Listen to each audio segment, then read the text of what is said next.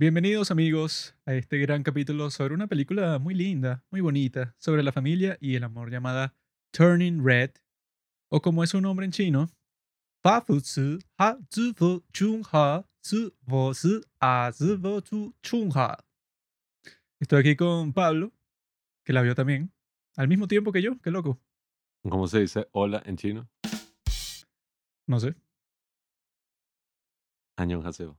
Creo que en todas partes del mundo se entiende el hola cuando le haces así con la cabeza a un tipo así que pasó, ¿sabes? Mm. Las personas masculinas que me están escuchando saben a lo que me refiero. Haces así con el rostro como que, épale. Eso en todas partes del mundo se entiende como que, ah, mira, ahí está mi amigo.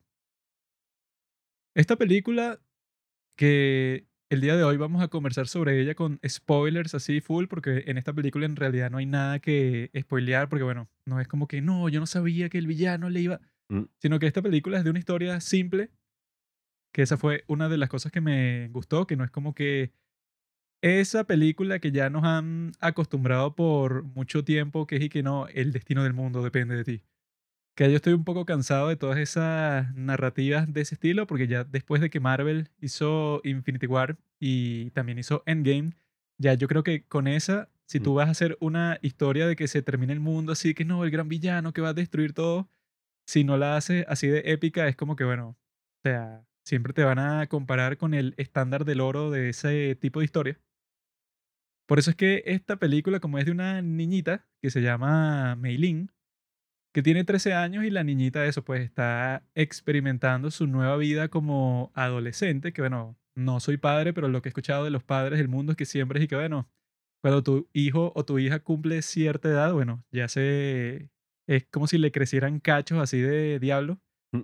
porque ya todas las cosas que tú le enseñaste así, como en el caso de Meilin, que eso, que tenía una relación con sus padres súper autoritaria, pero como que por buenas razones y que no, bueno, ella es la niña perfecta, ella saca buenas notas, le hace caso a sus padres y va temprano para la casa, no pasa mucho tiempo, no sé, haciendo ociosidades con sus amiguitas, sino que eso va para el templo y limpia el templo con su mamá y la ayuda y todo está muy bien, perfecto, ¿no?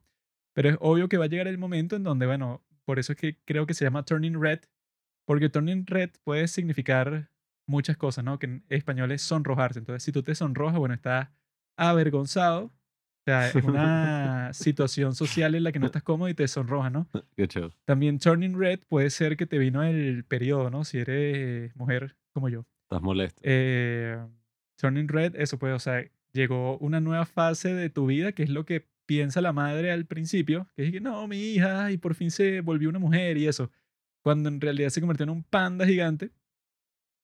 Y que yo creo que la película en general, o sea, he estado viendo opiniones de todo tipo por ahí, de unos padres que, que están y que, ¿cómo es posible que te muestren eso? Y que no, esa niñita y sus amigas, y que esas son una mala conducta, una mala influencia para esta niña, Mm. y que no, y que mis hijas no son así, así con un drama.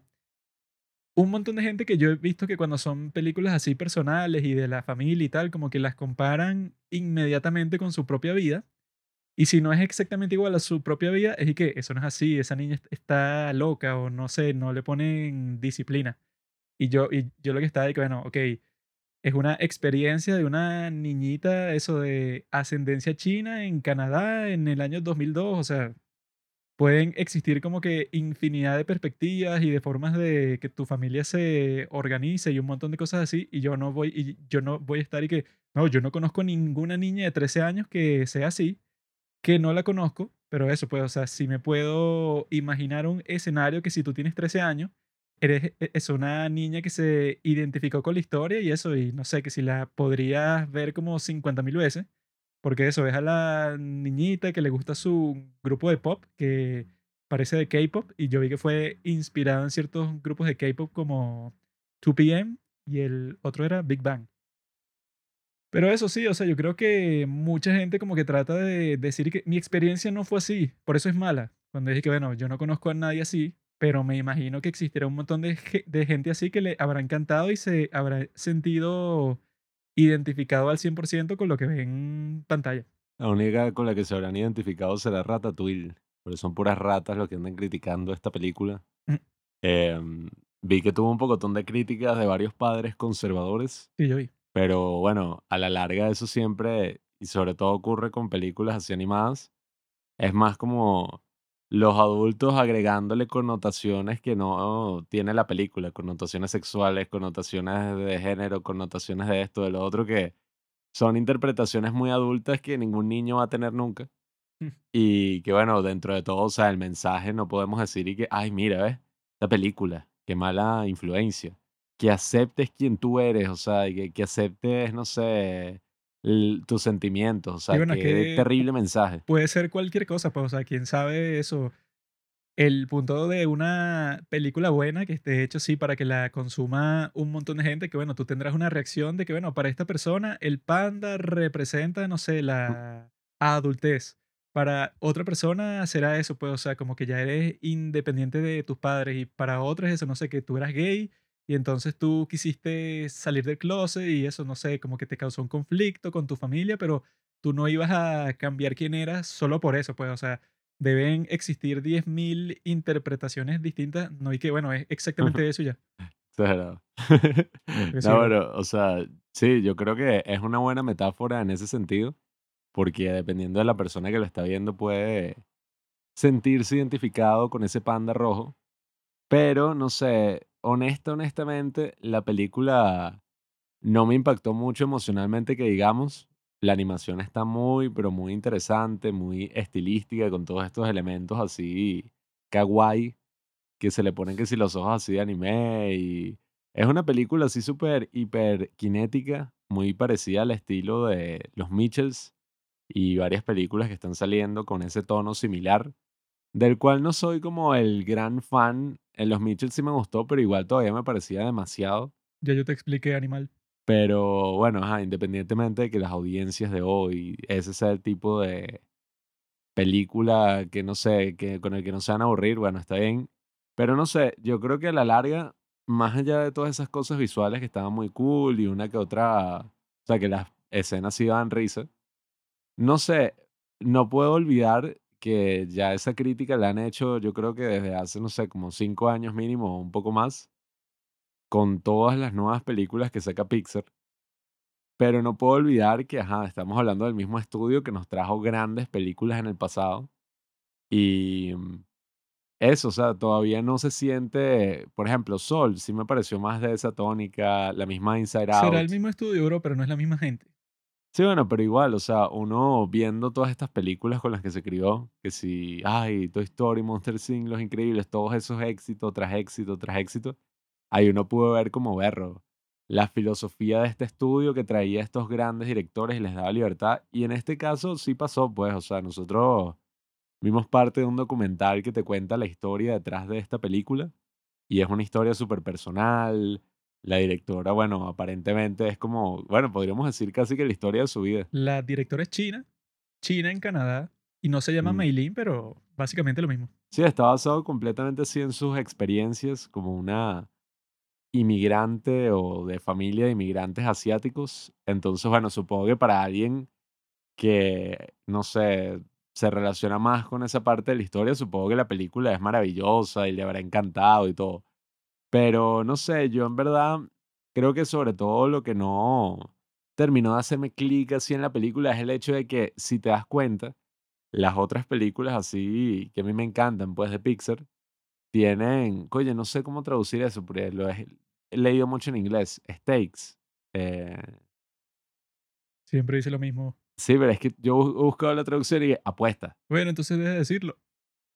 Ah, pero ¿cómo? lo que está en juego. Lo que está en juego no es tan pesado como en las otras películas. Tú, tú ves que si, no sé, Ratatouille, que bueno, obviamente ya esas son las grandes películas de Pixar, pero tú ves esas otras películas y en esas películas sí se siente como que, claro, mira, o sea, es importante la historia porque aquí está en juego eh, la vida del personaje, no sé, pero en esta, como las amigas ya la aceptan y toda la escuela le parece súper cool que esta niña se convierta en un panda gigante, la única tensión que tú tienes en todo lo largo de la película es que, ay, bueno, la mamá tiene como que un cruce con la hija porque es así súper controladora. Y no sé, o sea, a la larga eso no me pareció como que tan interesante, incluso llegó hasta el final porque, ajá, ok, Porque tú eres misógino. tienen una relación ahí eh, que, bueno, poco a poco se va desarrollando, pero tampoco es que al final y que, ah, no, sí, listo. ¿Conoces la, la frase, la comparación es la ladrona de la alegría, Pablo? Ajá, pero- Disfrútalo, bro. Es muy buena. Bueno, me he dado cuenta que cuando uno se pone a, por así decirlo, reseñar muchas películas, te puedes volver un poco cínico. No, tú ya eras Em, cínico antes. Pero en- es que no sé, es lo que digo. En este caso, mientras la veía, hubo cosas que sí me dieron risa, la animación me encantó y podía entender como eso, pues la metáfora, pero en verdad no me sentí involucrado. O sea, nunca, sobre todo en el, el clímax, era como tan absurdo que en ningún Ah, momento me conmoví. Es que la parte del clímax, la más absurda fue que no, como que lo más importante que pasó, o sea, que tendrá, no sé, como que su especie de significado y tal, pero la forma en que meten a la super panda dentro del, del círculo es porque la protagonista se pone a tuerquear siendo un panda y como a su mamá no le gusta eso, porque bueno, es como que una práctica depravada y tal, entonces es que no lo hagas, hija, y se le acerca y se mete en el círculo y así es que funciona, o sea, que yo en esa parte sí fue que bueno, esto ya es como que demasiado ridículo ver a todos estos convertidos en panda y que eso pues, o sea, que el twerking sea como que el deus ex máquina de la historia un, No, un poco y- raro. Y que los del grupo ese que a ella le encantaban, los Backstreet Boys, esos fueron los que hicieron la canción y gracias a sus voces angelicales fue que se dio el ritual. Sí, que, los, que como que sus amigas de alguna forma los convencieron a ellos de que cantaran para un ritual de unos pandas cuando les destruyó el escenario. Es raro. Pero eso, pues, a pesar de que esa parte es rara, o sea, que yo, a, a- a mí no me gustó mucho ese clímax, porque yo estaba ahí que, bueno, ok, esto ya como que se le fue de las manos la historia, sobre todo cuando vi que la, el panda de la madre, por alguna razón, mide como 50 metros. Y yo estaba ahí que, ay, ¿por qué los de los demás son que sí, eso, no sé, máximo 2 metros, 3 metros, pero el de la mamá es un monstruo que sí, Godzilla, y salió absolutamente de la nada, que sé que el gran monstruo que te va a destruir y tal. Pero yo creo que el resto de la película sí está muy cool eso, pues, o sea, el- la dinámica, el ritmo, todas las cosas que pasan. Una de nuestras seguidoras nos dijo que desde que salió la película su sobrina la pone todos los fines de semana. Y es gracioso porque a mí me pasó eso cuando yo era niño, pero con la primera de Harry Potter, que nosotros la teníamos en VHS. Y yo la ponía todas las tardes hasta que mi madre la escondió y que ya no vas a ver eso, porque estás obsesionado con esa película que es como que de brujería y tal. Y que, no puede ser. Hasta que la encontré otra vez y yo la veía a escondidas. Bueno, es que la otra vez estábamos hablando de eso, de que uno cuando es niño le gusta ver películas así una y otra y otra y otra vez la misma película. El vulgar de Pablo veía Rápido y Furioso. A mí me pasó con Rápido y Furioso, me pasó con, con Scott Pilgrim, me pasó con... Sí, bueno, básicamente con eso. El Grinch. Ah, bueno, el El Grinch. gato en el sombrero. Y que, click. Coño, click es bueno. No, pero bueno, a mí, claro, uno igual tiene que verlo desde el punto de vista de un niño, que mm, creo que, bueno, Joaquín está diciendo eso y yo no estoy de acuerdo con Donny que es una película para niños, deja tu show. No es que no estés de acuerdo, Pablo, es que eres un insensible. Nah, creo que esa no es como la mejor perspectiva, pero al mismo tiempo, o sea, algo controversial. sí. sí tienes que tomar en cuenta que eso, pues, o sea, que un niño le puede encantar como que todo este estilo y que la cosa sea absurda y todas esas cosas, porque bueno, no es que esta película es el bebé, ¿cómo es? Boss Baby, el jefe bebé 2 O la de los Minions, que Sí, o si sea- llegan parte que son y que, bueno, estos Minions no sé ni qué, cuál es el punto de la película porque ya todo lo que está Sí. pasando es lo más absurdo de la historia. no es una porquería, pues, y tampoco es una cosa tan controversial, que bueno, sí es interesante porque esta directora es la misma que ganó el Oscar como mejor cortometraje animado con Bao, que es ese de que, Que la también es de cosas mamá- chinas, está obsesionada. No, eso de que la mamá hace los dumplings y tal, ese cortometraje sí me gustó mucho. En este caso, es lo que te digo, o sea, creo que está Jódete, muy jódete. bien, pero a mí personalmente, o sea, no, o sea, incluso se acabó y no es que yo me quedé como que, oye, ay, esta película, esta escena, la otra, o sea, La escena fina, que tú como eres un inculto no puedes apreciarla, es que cuando ella está así como que frente a un espejo y ella se mete en el espejo y está luchando para pasar del otro lado del espejo porque no se puede separar de la parte de sí misma que bueno, que así no te guste, es parte de ti. Y yo vi la, yo vi la trivia de IMDB, o sea, que no sé de dónde lo habrán sacado, o sea, que decía de una entrevista, ¿no? Y lo que decía es que el panda, como lo tienen todas estas mujeres de esta misma dinastía china, representa que cuando emigraron para Canadá, todos estos chinos, ¿no? O sea, si tú estás llegando nuevo a un país, tienes como que dos opciones. Opción uno, te quedas en tu comunidad de chinos y no hablas con más nadie no te trates de adaptar al sitio en donde llegas porque tú estás como que más cómodo en el sitio en donde conoces a, a todo el mundo y creas tu propia comunidad que está separada de todas las otras. O sea, no quieres convertirte en canadiense en absoluto, pues, o sea, tú quieres tener algo completamente independiente. Puedes hacer eso o te puedes ir por la otra ruta que dejas toda tu cultura atrás y quieres algo completamente nuevo, ¿verdad? Eh, quieres que eso, puedes entrar completamente en la sociedad canadiense, que piensen incluso que eres canadiense porque no quieres que te traten como un inmigrante, o sea, como un outsider, un tipo de afuera.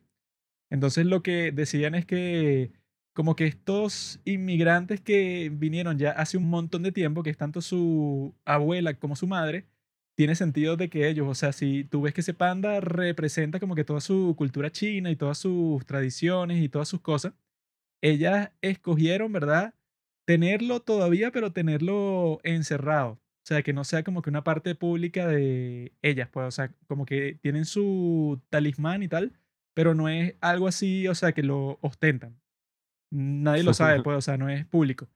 La niña, como eso, pues, o sea, ya lleva un montón de, de tiempo ahí y ya tiene a sus propias amigas, que son todas canadienses y tal.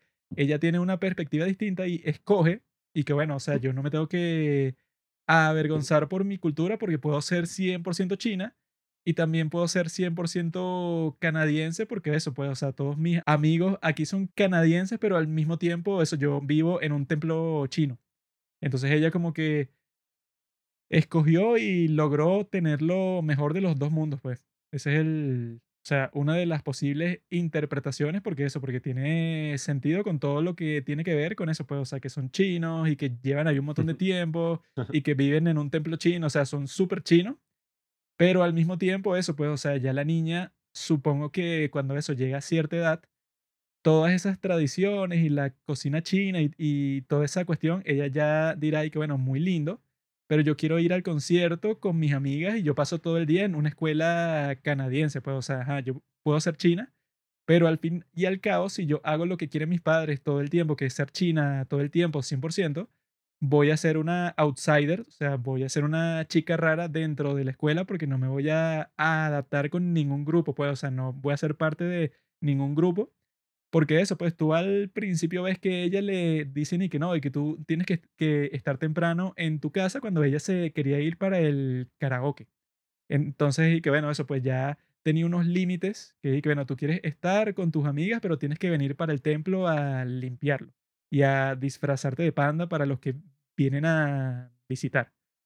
Entonces, a mí me gustó esa interpretación y también tuve la suerte de conversar con una chica china por tandem que yo le dije y que, ah, vi esta película que se llama Turning Red y tal, o sea, que es y que, bueno, sobre China y que eso, pues, está, eh, está siendo como que muy popular para todas las personas que son chinas, como lo fue Encanto con nosotros los latinoamericanos, que aquí no sé por qué estuvo en el cine como por 10.000 años. Ah, sí. Sí.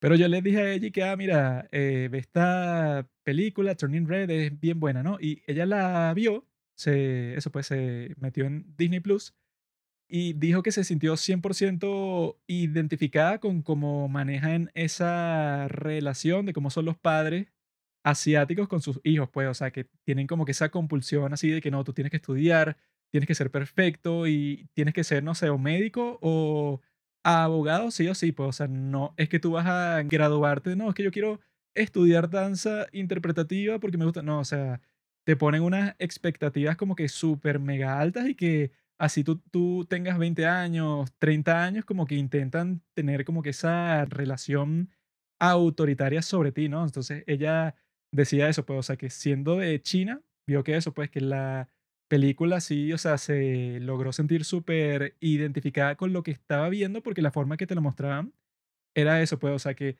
esa parte, a pesar de que pueda ser realista y tal. O sea, yo sí pensé, o sea, la cosa principal que no me gustó fue que el personaje de la madre lo exageran demasiado. Porque eso, o sea, si no tienes un antagonista en tu película, ¿no? Entonces yo creo que buscaron como que meterle tensión extra. Y la forma en que lo hacen es con ese personaje de la, de la, de la madre, que yo creo que la exageran, pero al 100%, pues, o sea, que eso, pues, que ella piense que su hija tiene el periodo y va para el salón, o sea, la ventana en donde la puede ver a ella y sale corriendo con unas toallas sanitarias en la mano y que mira, hija, yo te ayudo y eso. Y que bueno, ok, eso no pasaría nunca jamás, pienso yo.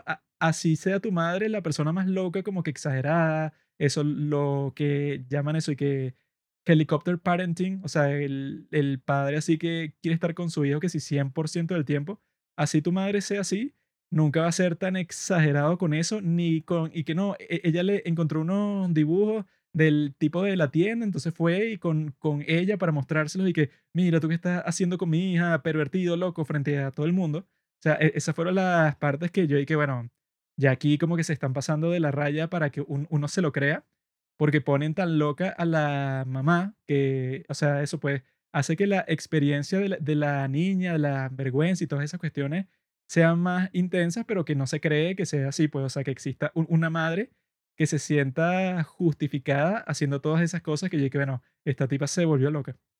Sí, bueno, es que la película tiene muchos momentos caricaturescos, por así decirlo.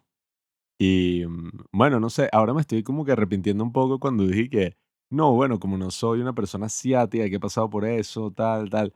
Em, pero no sé, es que si tú te das cuenta de las otras películas, uno se podía relacionar con una rata, con un pez, con un juguete y yo creo que... Una mala comparación, amigo, porque esas películas, bueno, obviamente, pues, o sea, si es como que la cosa más genérica del mundo, una rata, o sea, que no tiene cultura, nacionalidad, No, o sea, obviamente que el, yo el, enfoque de los tipos desde el principio, creo que el verdadero o sea, poder... con Wally y todo, es que se dice, bueno, esto es una entidad que tú le puedes pegar cualquier cosa ahí.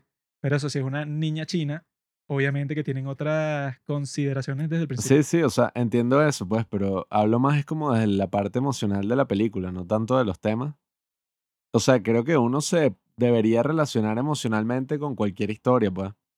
Independientemente de si tú, o sea, Imposible. tú obviamente te puedes relacionar muchísimo más si te pareces, qué sé yo, al protagonista, dependiendo de tus circunstancias, pues, pero yo defino una buena película si eso, pues, o sea, yo he visto películas que no tienen nada que ver con las cosas que yo estoy viviendo y de la misma manera, o sea, incluso si son cosas súper personales, uno se relaciona en algún sentido, pues, en las emociones, o sea, que si, ay, ella maduró, la adolescencia, esto, lo otro, y yo creo que eso es lo que le faltó a esta película porque mm, he visto que muchas personas, ajá, les encantó el tema y hablan de que, ay, yo también, yo, mis papás eran así, yo era la que sacaba buenas notas, o, mm, bueno, sí, gente así que, que viene de esta cultura. Pero más allá de esos temas que trata la película, creo que por la misma película en sí, por las cosas que ocurren, creo que no mucha gente se sintió muy así conectada, pues fue más como por los temas que trata la película en general. Y creo que falta como, es algo súper característico de estas películas de Pixar, que si te das cuenta estaba en esta de Soul, como que esos momentos que tiene, bueno, ese cortometraje que hizo previamente la directora, donde ni siquiera es una escena, así un diálogo y una cosa, sino son como momentos conmovedores que te muestran así, casi que eso, pues, o sea, sin tener que hablar. Ya todos los conocemos en Up, es que si la escena del principio, en Wally son todos los primeros 15 minutos, en Soul es cuando el tipo está que sí tocando esta canción. Yo creo que Pixar tiene muchos momentos así, o sea, incluso bueno, en Buscando a Nemo, en todas estas que, que uno se siente súper conmovido. Y a esta película creo que le faltó porque fácilmente lo pudo haber tenido en el personaje tanto de la madre como en el padre. O sea, cuando se consigue la mamá como una adolescente eh, y se da cuenta que, ay, la mamá también era como ella, ese momento era algo que, oye, para mí hubiera sido la base de toda la película, pues, o sea, hubiera sido como que, ay, mira, ella se encontró con su mamá cuando era joven y entendió por qué su mamá era así, todo lo que pasó y tal, y decidió aceptar esa parte suya. creo que ese momento duró muy, pero muy poco, al igual que el momento con el padre, que era como que el papá le dijo y que, ay, si aceptas esa parte tuya, te ves súper feliz. Creo que esos eran los dos momentos que para mí hubieran sostenido la película en cuanto a eso, pues emotividad. Bueno, es que los tipos le dieron prioridad a ese clímax. O sea, duró demasiado tiempo eso de que no, que están en el concierto y que llega el panda gigante y que después llega la familia cuando todo se destruye. O sea, e-, eso fueron como 25 minutos cuando fue que, bueno, o sea, que tanto esta escena toda loca que no tiene ni sentido y con lo que pasa al final de que no, bueno, que esa parte sí estuvo fina de que eso, ¿no? Que todas entran fácilmente en ese espejo y eso se le sale ese espíritu del panda y tal. Cuando ella se da la vuelta y se va con su ancestro así, como que para el cielo y así que bueno, eso está cool, pero lo que lo precede es toda esa locura, un desastre y con la banda. O sea, yo creo que se enfocaron mucho en esa parte para darle un clímax que fuera y que, bueno, si ya la historia en sí no es tan gigante, o sea, no implica así como que no, ni el fin del mundo ni nada, entonces yo creo que no existía la necesidad en lo absoluto de ese final que la tipa entra y destruye todo el escenario y bueno, habrá matado a alguien, ¿no? En todo eso que pasó, porque si lo tumbó completamente y destruyó parte del estadio que al final te muestran cómo lo están reconstruyendo. Mató como a 200 niños. Y ahí que bueno, esa parte, o sea, si tú la comparas con el resto de la película, está completamente fuera de lugar, porque tú dices y que, bueno, el resto era completamente pacífico y tal, era así de que no, bueno, que lo más grave, o sea, el problema más grave que tiene es cómo consigue el dinero para ir para el concierto, pues, o sea, ese tipo de películas, como esa, pues, la de ¿Cómo es que se llama la de Lizzie Lohan? Que es que si la misma historia, esa de que no, que ella es una... una típica adolescente. bueno, esa. Imagínate que esa se termine así y que no, llegó un tipo con un arma en el concierto y empezó a disparar y ella le tuvo que salvar la vida a su amiga porque si no, y yo dije, ajá, pero eso que tiene que ver si esta era una historia, eso pues normal, decente en cuanto a la escala, pues, o sea, bastante pequeña. Que eso, siendo pequeña, puede ser emocionalmente bastante intensa, pero esta escogieron ese final que no tengo idea de por qué lo hicieron, pues yo creo que fue lo peor de la película junto con eso, pues junto con ese personaje de la madre que no me gustó, porque lo hicieron demasiado ridículo, pues, o sea, que era así mm. de que, bueno, si ella está dispuesta a poner a su hija bajo esa vergüenza, no se le puede tomar muy en serio en el resto de las cosas que hace y que le pide y que no, esos delincuentes que tú quieres ir a ver y tal, cuando ella se comporta así, que no se comporta como eso, pues, y que no, una tipa eso de autoridad, sino que ya se burlan de ella porque su mamá se pasa para el colegio todo el tiempo que tiene que venir el guardia de seguridad a sacarla, pues. Yo digo, bueno, está gracioso, pero dentro de ese contexto de la historia que te está mostrando cómo funciona su familia, es que, bueno, es súper estúpido. Claro, es que mm, lo llevan hasta un extremo que es y que, bueno, dudo mucho, no era más fácil simplemente entrar a la escuela y darle, o no tiene como que ningún sentido y es más como por comedia. Que bueno, hay muchas películas que hacen eso, tampoco es que, ay, sí, pero mm, a la larga sí se siente súper ridículo y yo no sé, o sea, a mí me pasó un poco como con Luca, que, mm, ajá, Luca, que es esta del, del niño sirena, qué sé yo, tú la ves y es como que, ajá, cool, o sea, tú la disfrutas no te voy a decir que no. Pero a la larga no la terminas como recordando mucho o sintiéndote así como que, ay, esta película, qué buena, sino que es como, son un poquito olvidables y todo, como que una vez que pasan tú dices, ah, sí, bueno. Bueno, es que Luca fue como que medio random porque era que no, este pueblo ahí en Italia y están estos tipos bajo el agua que no les gusta el pueblo, o sea, ese sí no tuvo como que mucho lore, Sí, como que mucha cultura de todo lo que te está pasando. Esta sí fue un poquito más estimulante porque tienen toda esa parte del templo y que no, eso tú vienes de este ancestro que se le metió este espíritu del panda para que ella protegiera a sus hijos durante la guerra y tal. O sea, cuando te ponen esa explicación, sí le da como que ese toque místico así a la historia.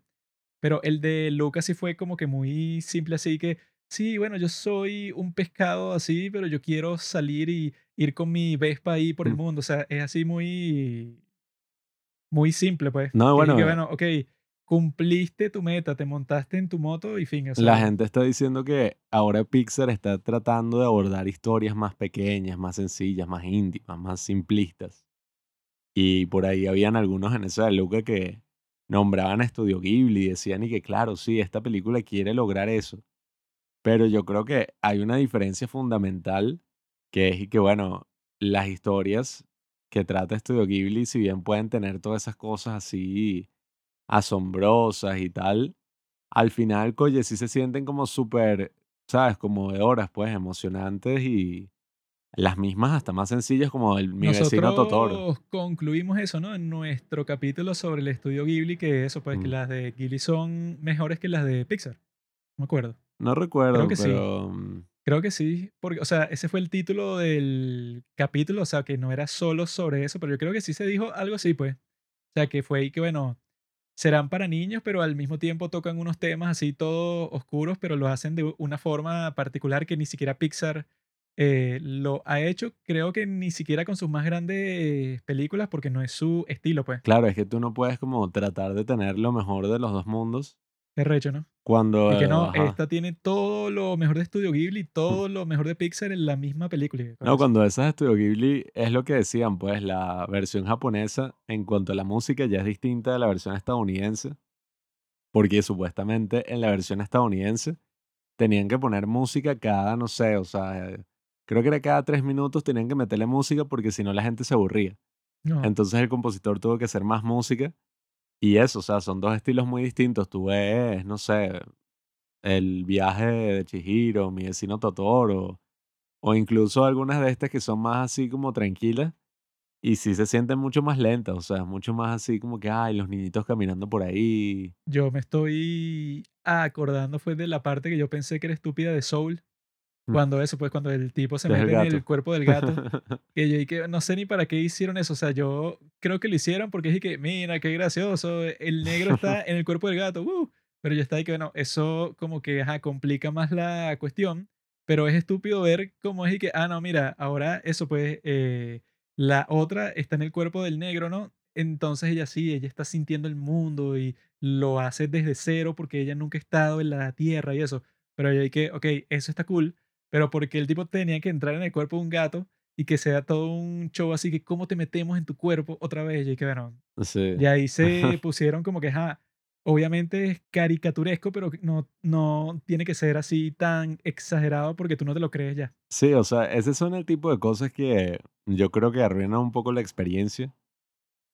Igual esta película es lo que te digo, pues no, no me relacioné muchísimo con ella más allá, ajá, de que los temas están interesantes, está muy bien ¿Será hecha. porque odias a la mujer? Nada, nada, o Y sea, como es china, eres racista, xenófobo. bueno, probablemente, no, siento que le faltó eso, Si pues fuera la- de un el muchacho, ¿de cuántos años tienes tú? 21. Un muchacho de 21 en Venezuela, ahí sí, ay, Mm. uy, no, qué real. Bueno, es que eh, yo vi Encanto también y siendo latino yo no me sentía como que finalmente Ah, me bueno, representaron. recordándome de Encanto, yo viendo Encanto, y yo estaba ahí que, bueno, esto es una mierda. O sí, sea, la yo, arepa. yo preferí esta que en- Encanto. O sea, yo volvería a ver esta sobre Encanto, sobre todo Sí. porque en Encanto pasa eso que yo dije, que, que ya al final es y que no, si esta casa, si nosotros perdemos los poderes, el pueblo se destruye. Como que te dicen Mm. algo así que de esta familia depende la existencia de toda esta gente del pueblo, porque si no, eso, no sé, se van a abrir las compuertas y entonces va a entrar el resto del país y van a destruir todo. Mm. Y ya eso puede, o sea, yo creo que esos finales así del fin del mundo ya son como que, bueno, puede ser una historia simple, ¿verdad? Y del otro lado está el fin del mundo. No tiene que ser una o la otra, sino que puede ser cualquier cosa que esté en el medio de ese espectro.